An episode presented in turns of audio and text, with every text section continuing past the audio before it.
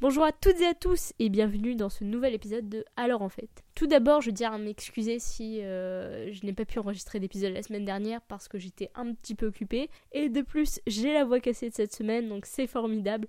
Euh, c'est un peu la saison en même temps, donc ce n'est pas vraiment de ma faute. Du coup, cette semaine, j'ai décidé de vous présenter comme d'habitude un classique et une découverte. En classique, je vais prendre Breakfast at Tiffany's de euh, Truman Capote. Vous connaissez certainement le, film, vous connaissez certainement aussi euh, le livre. Du coup, pour ceux qui connaissent déjà, c'est l'occasion de redécouvrir et de relire peut-être. Et pour ceux qui connaissent pas, bah tant mieux. En découverte, je vais vous présenter Madame Zhu, un roman de Chang Yi-he, un roman chinois que j'ai trouvé à la FNAC, donc je m'étais dit je vais l'offrir à une amie, et du coup eh ben, je l'ai lu.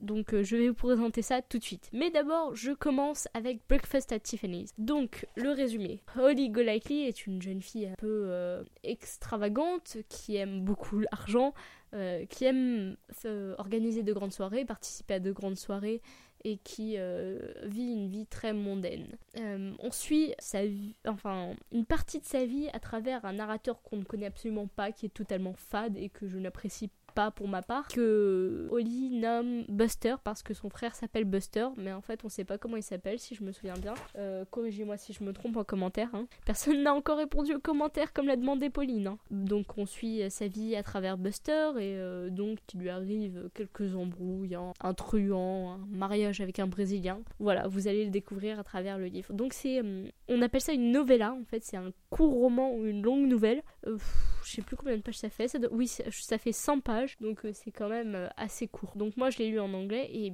en anglais c'est absolument magnifique. J'adore le style de Truman Capote que je trouve euh, à la fois poétique et quand même assez réaliste que j'apprécie beaucoup chez un auteur.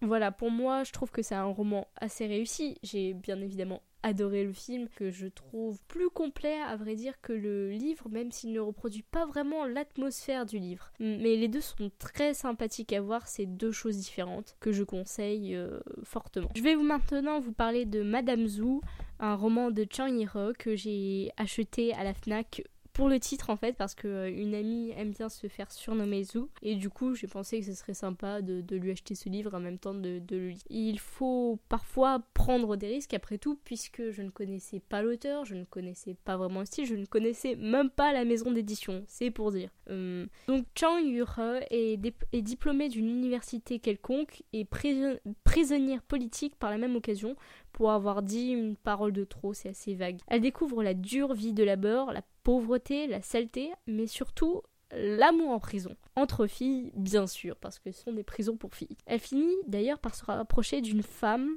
nommée Zhu.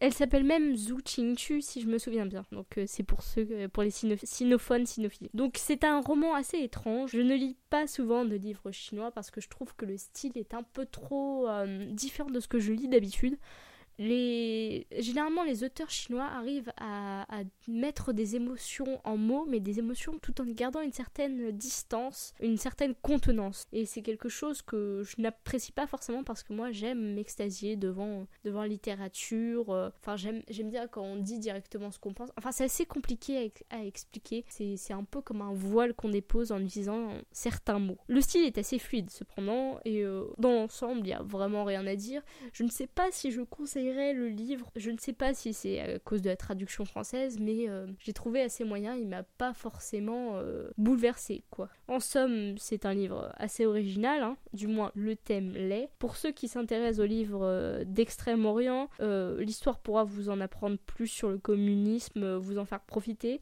et la lecture est assez facile et agréable, mais enfin, l'impression en général reste assez moyenne. Donc si vous pouvez l'emprunter, si vous avez du temps lisez-le, sinon vous forcez pas. Surtout euh, au niveau du prix, je crois qu'il était assez cher. 18 euros, je crois, un truc comme ça. Donc euh, voilà, à vous de voir. Donc c'est tout pour cette semaine. Euh, la semaine prochaine, normalement, j'enregistre également. J'aimerais bien faire euh, une sorte de liste de livres que je vous conseille pour, pour, pour Noël, c'est-à-dire pour offrir à des amis, des trucs comme ça. Je verrai si je trouve les bons livres, surtout parce que j'ai beaucoup de livres à conseiller. La preuve, je fais ce podcast. Mais le truc, c'est que je ne sais pas quoi conseiller comme livre pour offrir à quelqu'un d'autre. Donc je vais réfléchir. Euh, je ne sais pas si Pauline va revenir tout de suite, tout de suite. Euh, on verra, on va essayer. Mais en attendant, euh, je vous souhaite une agréable semaine. Ah oui, la semaine prochaine, enfin la semaine prochaine, demain normalement, mais vu que j'enregistre tard, ça sera sûrement aujourd'hui. Donc aujourd'hui, c'est le salon de Montreuil, hein, le salon de, de, la jeunesse, enfin un salon du livre de la jeunesse. Dites-moi si vous y êtes allé, hein, parce que moi cette année, je vais pas pouvoir y aller, je suis un peu trop occupée. J'essaierai d'y aller l'année prochaine. En tout cas, j'irai au grand salon du livre de Paris en mars. Ça, c'est sûr, je trouverai le temps. Je, vais, je vais tout écarter, tout ce, tout ce qui m'occupera pour y aller. Voilà, en attendant, passez une agréable semaine. On se retrouve samedi prochain. En attendant, bonne lecture. Salut